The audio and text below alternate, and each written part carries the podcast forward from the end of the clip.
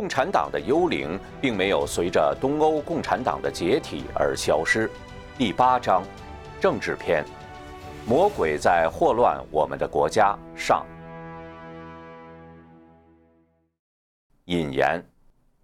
今天的世界，政治的概念已经几乎无所不包。一个政策、一条法令、一个政治事件、一宗政治丑闻，都可以搅动社会舆论。一场最高领导人的大选就可以吸引全球的注意力。大多数人只知道共产党国家实行的是共产政治，甚至认为共产党国家已经在抛弃共产主义。殊不知，共产主义背后的幽灵可以用不同的形式现于世间。无论是共产主义，还是社会主义，乃至当代自由主义、进步主义。都是共产幽灵在人间的不同表现形式。仔细考察，这已经是一个共产邪灵统治的世界。表面上看，自由世界对共产主义之害认识得很清楚。然而，在共产党宣言发表一百七十多年后的今天，无论有意还是无意，各国政府却普遍采用了马克思的主张，甚至有过之而无不及。令人触目惊心。作为自由世界抵抗共产主义的灯塔，把共产主义视为邪恶的美国，在2016年总统大选中，第一次出现了公开表态为社会主义者的总统候选人，并距问鼎总统宝座仅半步之遥。而在被调查的年轻人中，竟然有近半数人对社会主义有好感。在欧洲。社会主义早已大行其道。欧洲的一位政治人物说：“现在社会主义结合了民主、法治以及福利国家制度，而且我觉得欧洲的绝大部分民众都支持这些东西。如果英国的托利党人胆敢触动英国的全民医疗保健制度，肯定会落得斩首的下场。在共产国家。”邪灵直接掌控国家政权，利用政府机器暴力杀戮人民，强力摧毁传统文化，败坏世人道德，迫害政教修炼者，以最终达到其毁灭人类的终极目的。东欧共产主义政权虽然解体，但共产主义思想并未肃清。在几十年冷战对抗、间谍破坏、共产主义思想意识渗透之后。共产邪灵实质上猖獗于整个欧洲，在西方，共产邪灵想直接掌控国家政权的企图虽然没能得逞，但是他想方设法用各种手段掌控国家政权，积极推动改头换面的社会主义政策，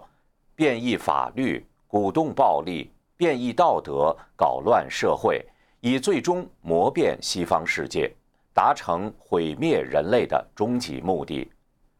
基于美国在自由社会的重要性，本章在展开论述中将以美国为重点。一，共产主义政治是毁灭人类的快捷方式。共产主义政治并不限于共产党国家的政治。本书一再强调，共产主义是一个魔鬼，它拥有超自然的力量。可以利用具有坏思想的坏人和无知而轻信的人做他在人间的代理人，推进他的目标。因此，在西方自由国家，共产邪灵操纵控制下的政治也可以视为共产主义政治的另类形式。一，共产主义国家通过政权进行大规模杀戮与清洗。如前所述。共产主义在东方多国直接篡夺了政权，有了政权，他就可以更肆无忌惮地为所欲为。在那里，邪灵的一切政治都是为了维护其政权，同时扩大其影响力。无论是对民众的杀害、共党内部的争斗和清洗，对外部世界的欺骗渗透，都是如此。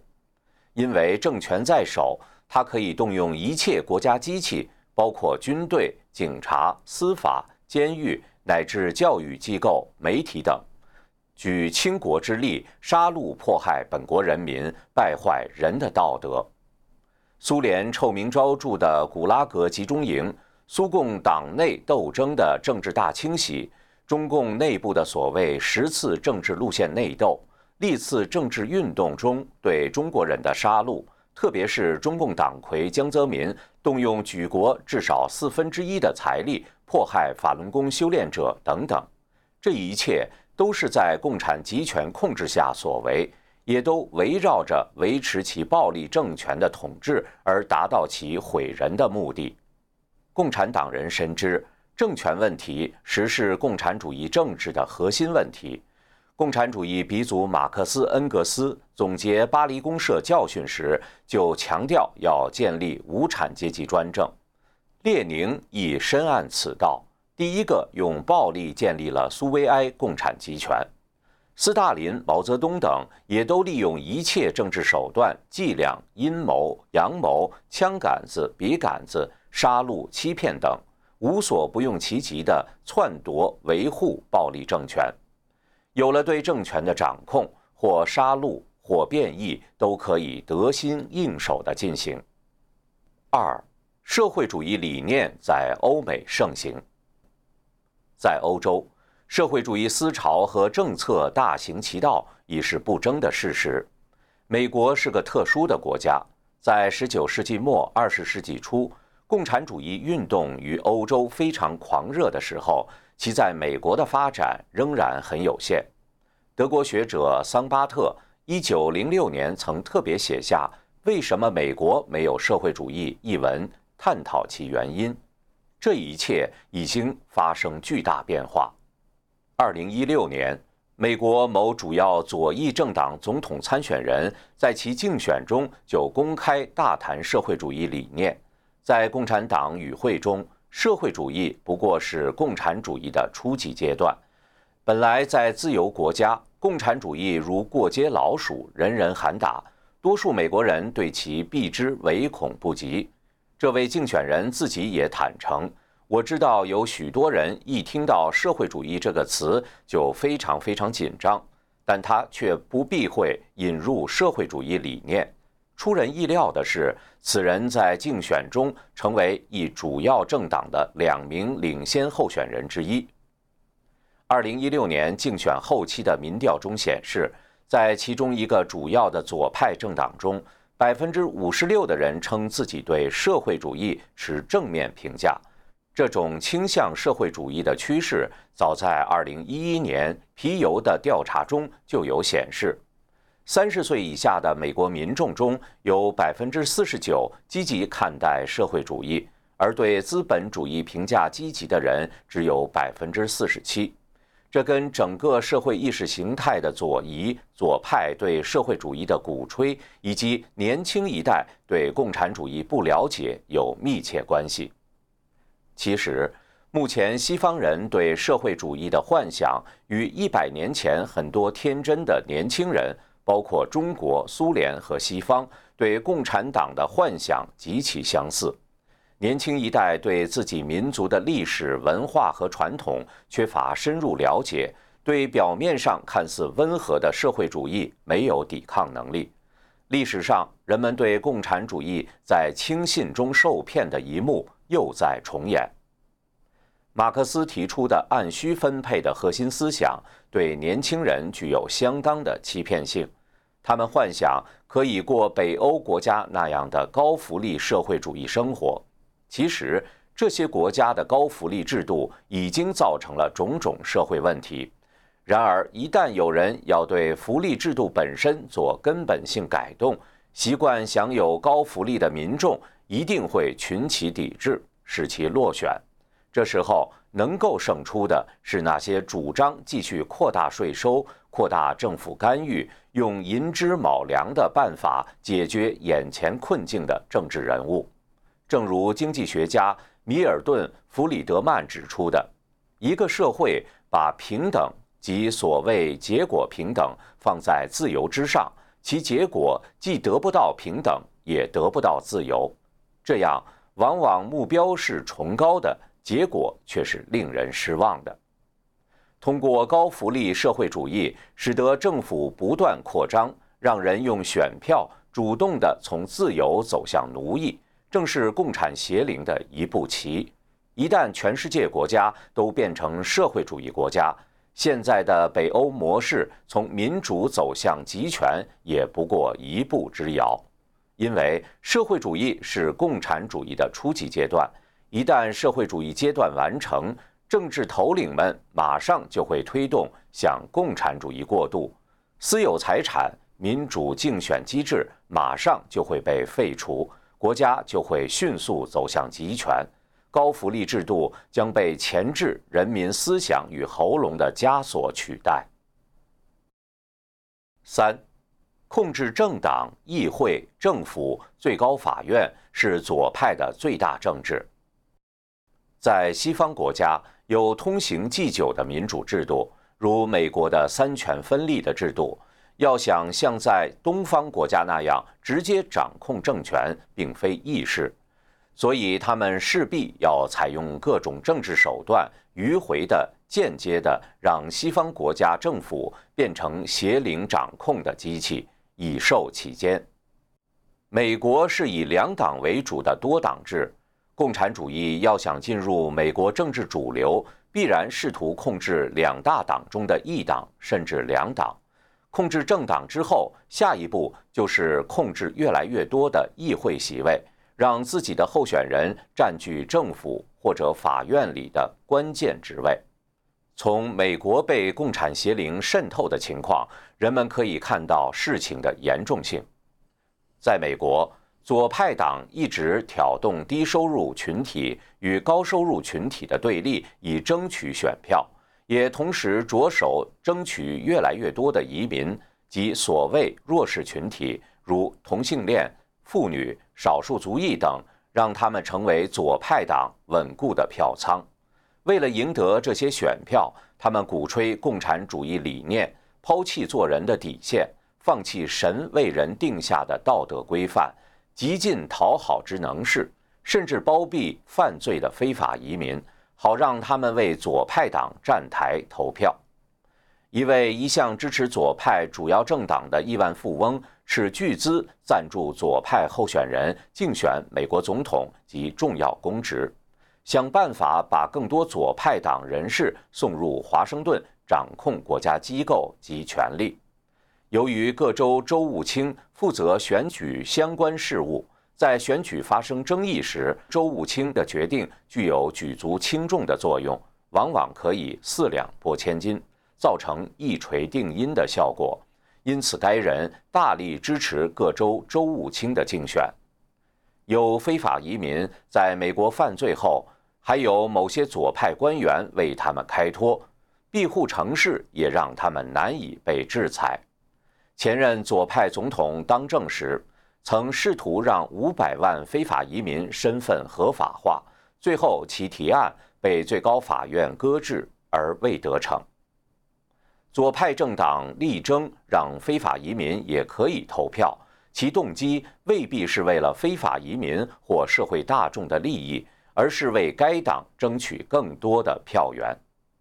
美国东部一城市于2017年9月12日就非公民参与地区选举投票的议案进行投票，投票结果为4比3，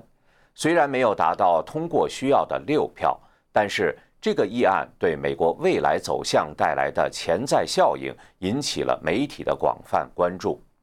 议案指出，不仅公民能参加地区投票，绿卡持有者、学生签证者、工作签证者，甚至无证居民都可以参加投票。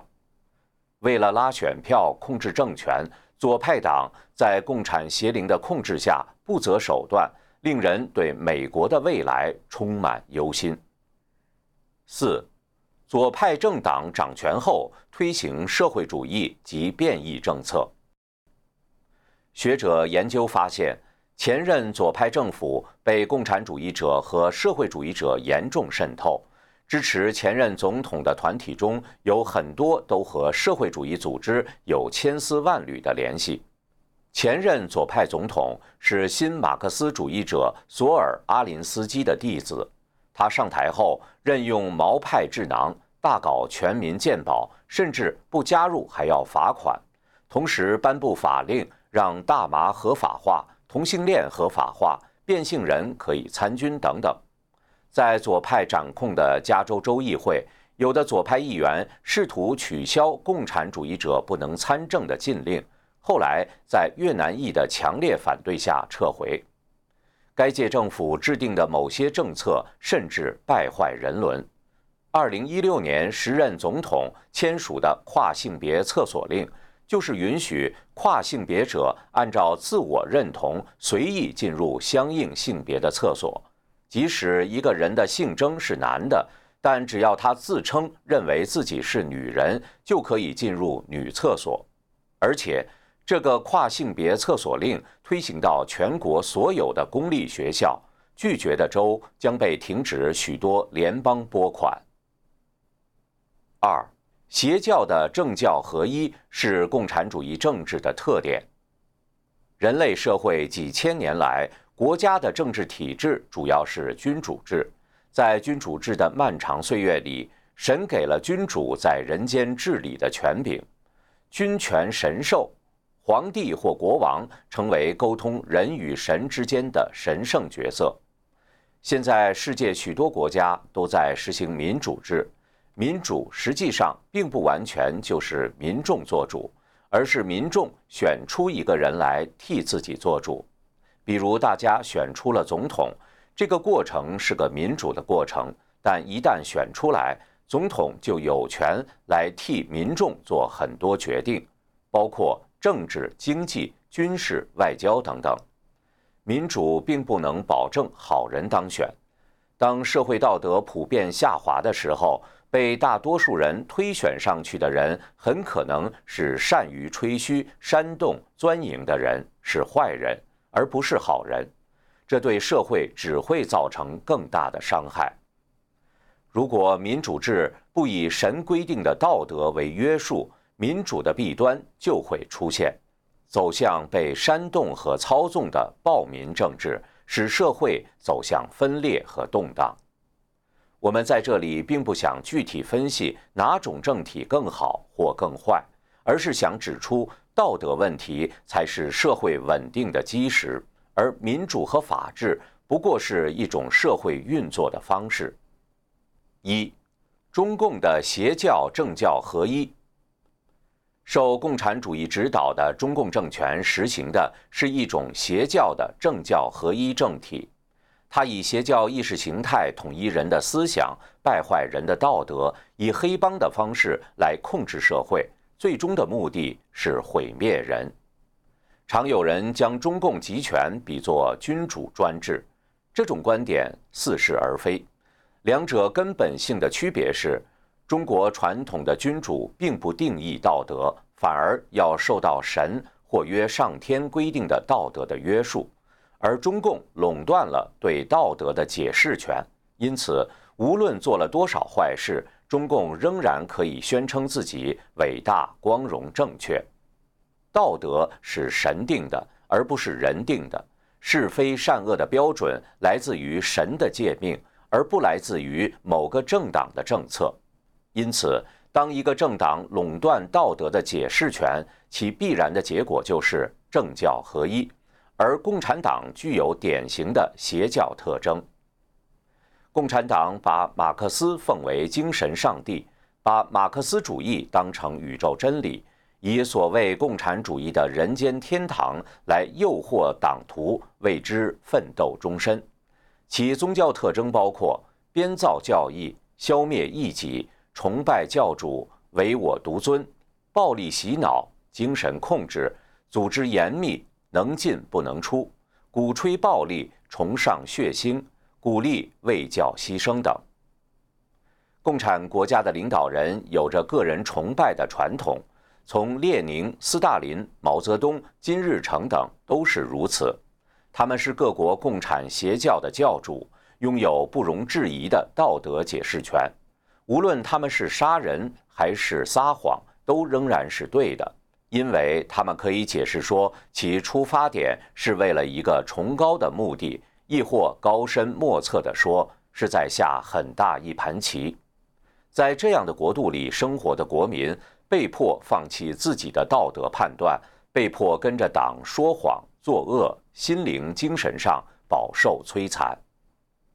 传统政教教人向善，共产邪教则恰恰相反，它是建立在仇恨的基础上的。虽然共产党也谈到爱，但这个爱也是建立在恨的基础上的。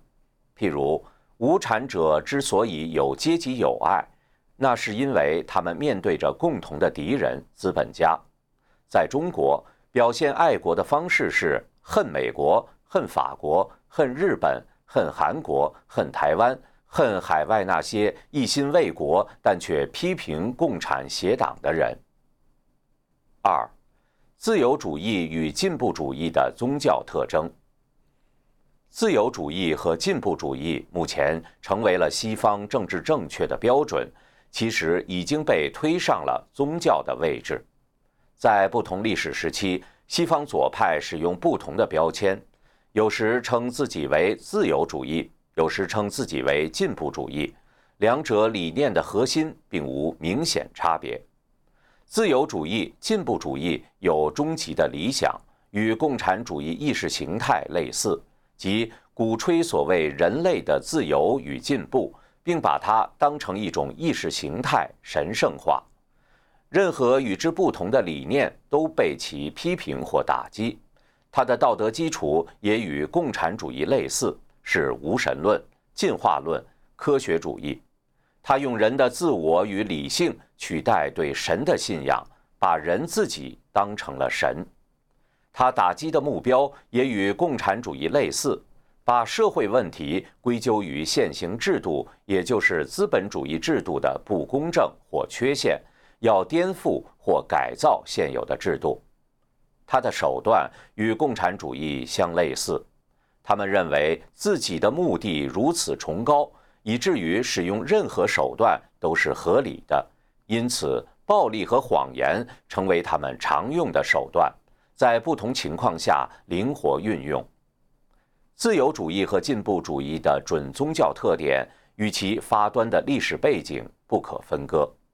十八世纪以来，科学的进步极大地加强了人的自信，形成了一种进步观。进步思想的先驱法国哲学家孔多塞在其代表作《人类精神进步史表纲要》中称：“理性将人类引向幸福和道德善之路。进步思想越到后来越狂妄，开始把人的理性推上了神坛。进步主义思想让人把理性、良心和造物主分割，进而认为人并不需要通过造物主的拯救。”可凭借自己的理性和良知扫除一切贪婪、恐惧、妒忌等等恶念，认为人终究可在人间建立天国，对神可以不屑一顾。十九世纪法国政治家、艺术评论家卡斯特格拉里说的一段话，典型地表现了进步主义的狂妄心态。在我被逐出的那个神的园子旁边，我要建立一个新的伊甸园。我要让进步站立在它的入口，让他手执燃烧的长剑，对上帝说：“不准你进来。”于是，人开始建立人类的社会。人一旦有了这样的念头，就会激发出要掌控人类命运、操纵人类未来的幻想。也就是说，人要扮演上帝，要缔造一个没有上帝的乌托邦，一个人间天堂。实质上与共产主义思路一脉相承，正是这份企图替天行道的愚迷狂热，注定要在人间掀起一波又一波的血雨腥风。三，当代自由主义、进步主义是共产主义的新变种。一，当代自由主义对古典自由主义的反叛。古典自由主义在政治上从个人的自然权利出发，要求立宪、限制王权和政府权力，目的在于保障个人自由。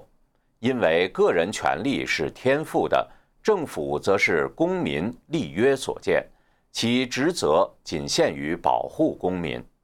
政教分离的目的在于让政府无权干涉公民的思想和信仰。当代自由主义实际上是共产主义借自由的名义对古典自由主义的渗透和反叛。一方面强调极端的个人主义，极度放纵人的欲望，不守任何道德和规矩；另一方面强调结果的平等，而不是机会的平等。举例来说，就财富的再分配而言，他们的重点是接受者的需要，而不是纳税人的权利。涉及纠正歧视政策时，他们站在历史上受到不公正待遇的受害者的立场，而无视这些政策造成的目前受害者。在法律方面，他们以避免惩罚无辜者为由，而无视对罪犯惩罚的必要。在教育中，他们以支持低学术能力、弱势家庭为由，而不顾资质出众的学生的发展。在管制淫秽出版物方面，他们以自由表达为借口，取消对道德堕落出版物的限制。在政教分离上，他们强调的是不信仰的自由，而不是信仰的自由。在福利立法方面，他们关注的焦点是人们需要什么，而不是应该得到什么。如此等等。当代自由主义的重点实际上已经悄悄从自由演化为平等，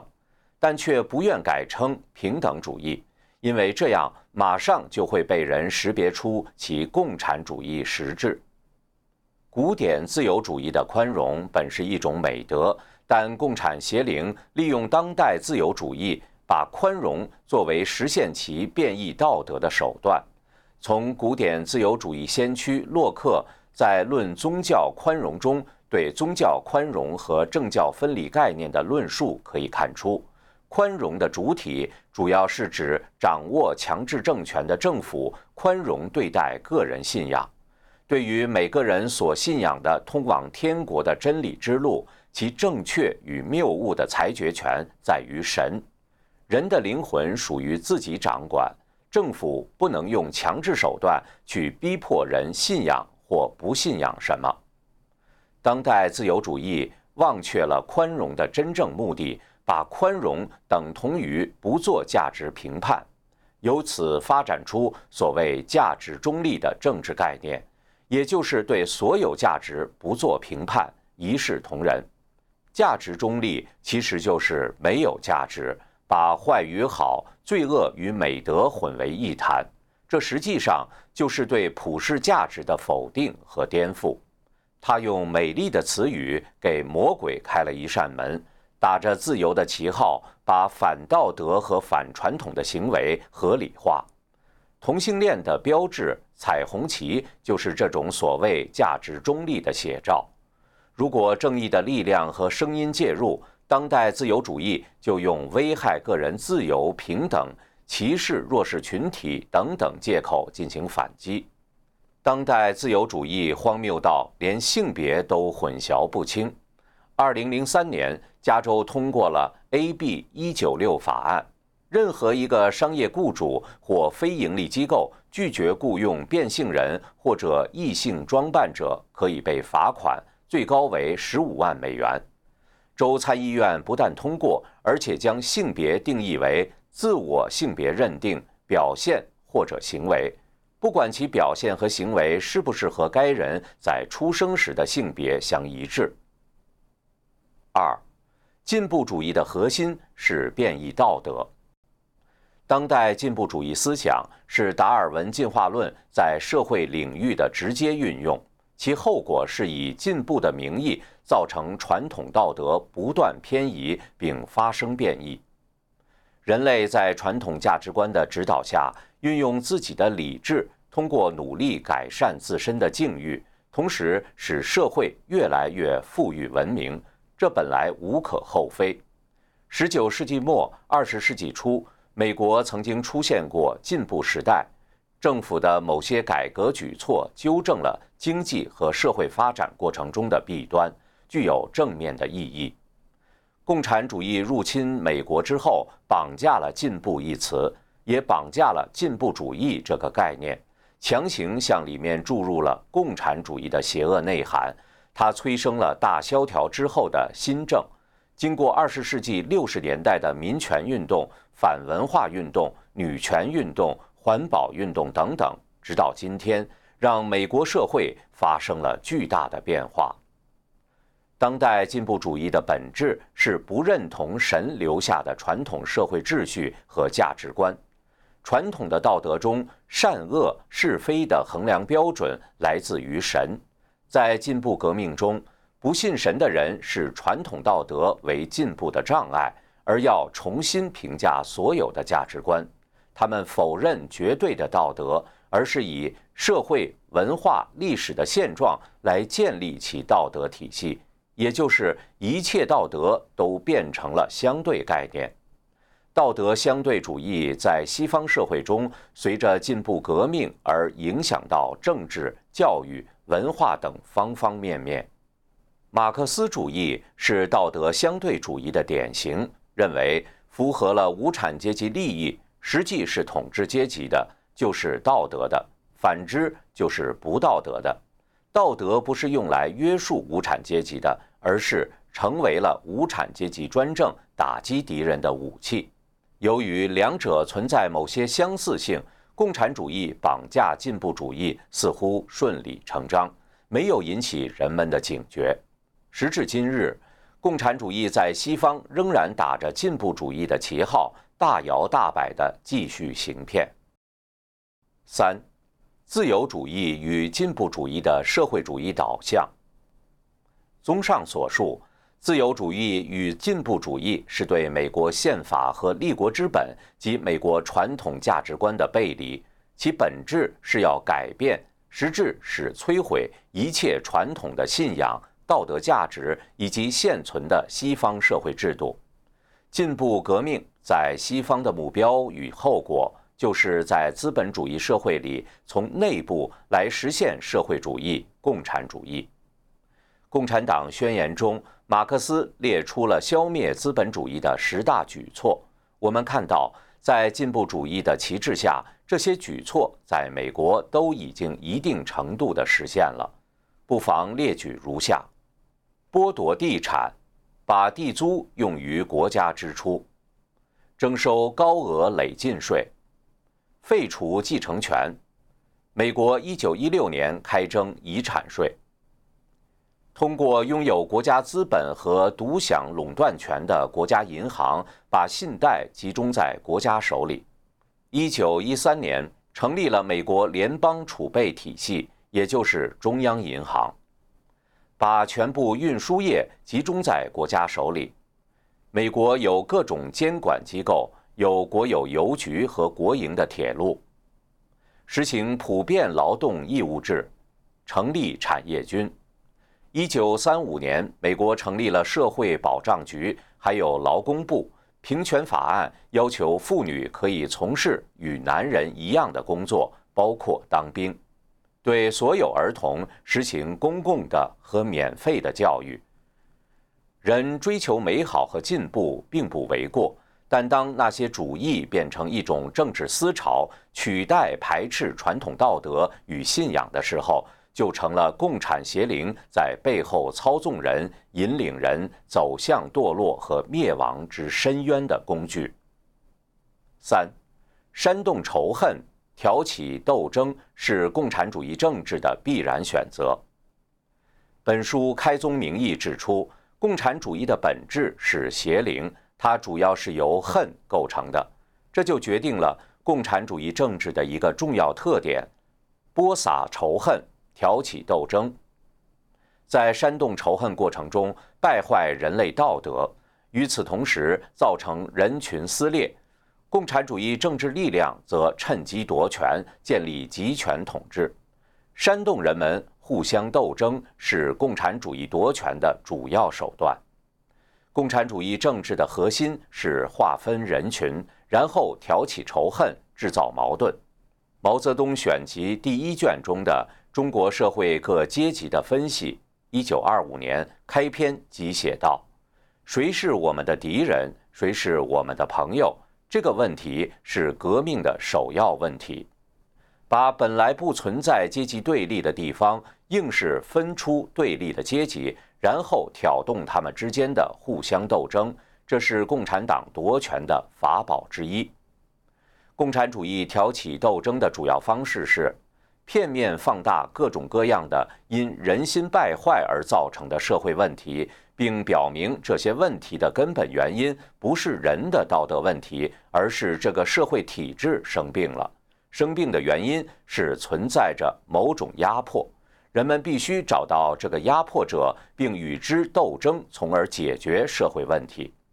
共产主义政治挑动的仇恨斗争不限于资本家和工人之间。古巴共产主义头目卡斯特罗为古巴人指出了人民公敌富尔亨西奥·巴蒂斯塔及其支持者的腐败，以及大众职员主的压迫是一切不公之源。共产主义许诺推翻他们的压迫，就可以建立公平社会，从而挑起了古巴人和古巴人之间的仇恨斗争，为共产集权铺路。在中国。毛泽东的发明是向农民许诺分田地，向工人许诺做工厂主人，向知识分子许诺自由、和平、民主，让农民和地主、工人和资本家、知识分子和国民政府斗得你死我活。共产党趁乱夺权。在阿尔及利亚，共产主义头目本贝拉发现挑起宗教争端、民族仇恨。是攫取共产政权的捷径，因而掀起穆斯林和基督教徒、阿拉伯人和法国人之间的仇杀。贝拉则由此建立了共产政权。对于美国这样的国家，国父们以宪法立国，每个公民都效忠于宪法，社会通过家庭、教会、社区结成强韧的纽带，因此整个社会的阶级观念相当薄弱。传统阶级斗争方法难以奏效，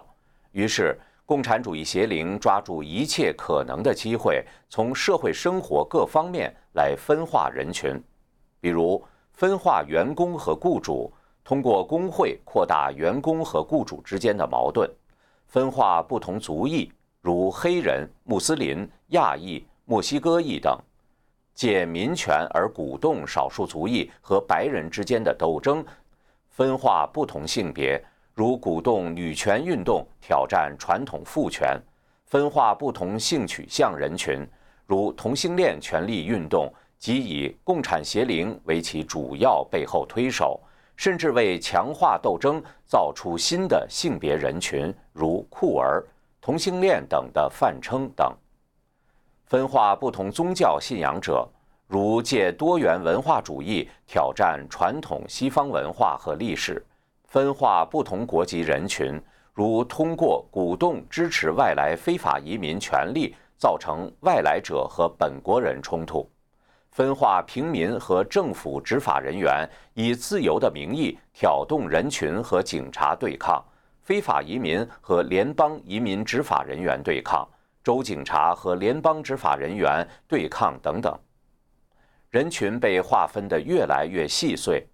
造成任何人讲一句话、做一件事，都可能不小心惹怒了另一群体，甚至引发一场冲突斗争，把斗争变成社会常态，把仇恨播撒入每个人的心中。这正是共产主义的险恶用心，分化人群、挑起仇恨是同步进行的。列宁早就写道。对那些反对我们的人，我们应当而且必须通过语言，在大众心目中播撒仇恨、反叛和蔑视。共产邪灵在现代西方的政治手段，就是抓住一切机会，通过各种各样形式的社会正义，渲染和煽动仇恨，并使冲突不断放大升级。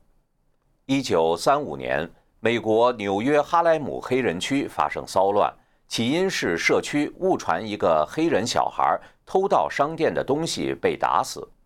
美国共产党马上利用这件事情组织黑人民众进行大规模抗议示威活动。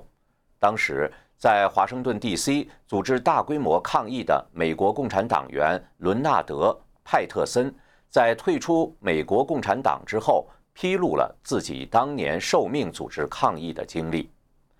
一九三一年的斯考特·伯罗男孩案中，九名黑人男孩被控强奸两位白人女子，此案引发美国黑人和白人之间的严重对立。美国共产党马上大肆鼓噪黑人抗议，利用此案扮演为黑人主持公道的角色，吸引了一大批追随者，包括后来成为一左派总统导师的弗兰克·马歇尔·戴维斯。便是因此而加入共产党的。美国学者保罗·坎格博士指出，在这场案件中，美国共产党的目的不仅仅是吸引大批美国黑人以及各种自由主义者、进步主义者和形形色色的社会正义斗士加入共产党，更重要的是借此把美国丑化成一个不公正的种族歧视的国家。宣称类似这样的案件遍地都是，只有共产主义和极左派的理想主义才能够把美国从邪恶和人民被压迫的病态系统中拯救出来。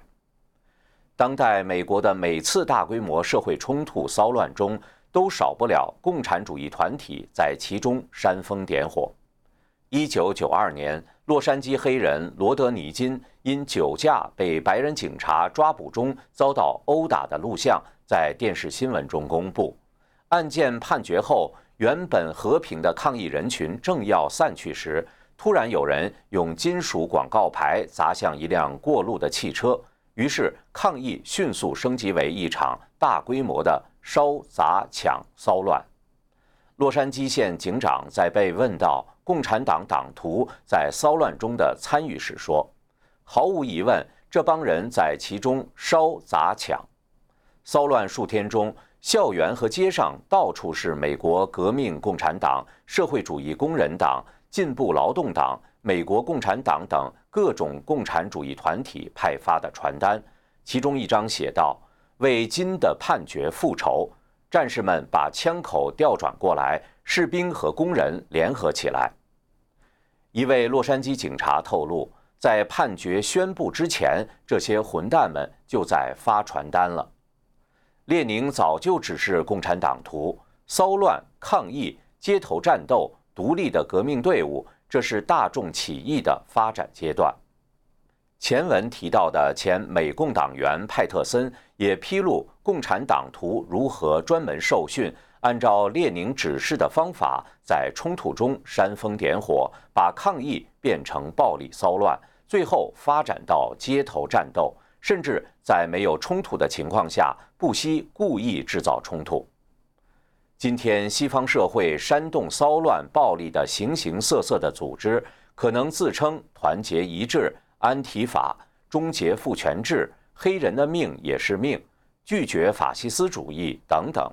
尽管名称不同，其实都是共产党徒或者共产主义同路人。激进暴力的组织安提法由各类共产主义变种组织或共产党同路人组成，如无政府主义者、社会主义者、共产主义者和自由主义、社会民主主义等等。拒绝法西斯主义是美国革命共产党主席创立，它实际上是个左派激进组织，组织了多次大规模抗议活动，目的是推翻2016年总统选举结果。他们打着言论自由的旗号，在西方社会不断挑动各种冲突斗争。要想理解他们的真实宗旨，只要看一看。一九五六年国会报告披露的美国共产党给其成员发出的指示就一目了然：